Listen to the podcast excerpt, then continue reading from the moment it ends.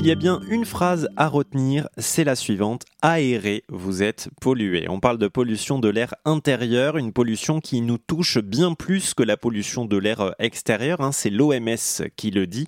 Je suis en ligne avec le docteur Le Guillou, pneumologue, président de l'association Santé Respiratoire France, pour en discuter. Bonjour docteur. Bonjour. J'aimerais qu'on s'intéresse à deux choses, hein, deux polluants euh, potentiels dans notre logement, que sont les produits ménagers et euh, les produits d'hygiène personnelle. Les produits ménagers, maintenant, à quoi est-ce qu'on doit faire attention, docteur?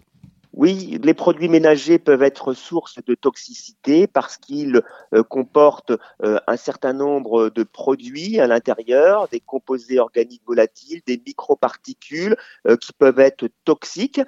ils comprennent aussi un certain nombre de perturbateurs endocriniens et donc il faut bien lire les étiquettes de ces produits et bien souvent en fait, ce qu'il faut bien comprendre, c'est que le nettoyage seul suffit, la désinfection n'est pas forcément euh, utile, elle peut même être néfaste pour la santé humaine. Oui, c'est-à-dire qu'il vaut mieux passer un, coup de, chiffon humide sur un meuble plutôt qu'un coup de chiffon avec de la javel ou autre produit toxique, parce qu'en fait, en voulant nettoyer, finalement, on va s'intoxiquer encore plus. Exactement.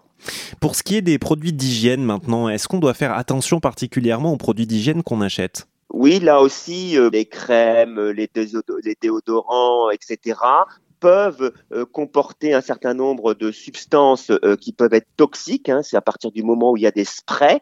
Faites également attention à leur composition pour éviter la toxicité pour la peau, mais aussi pour votre respiration.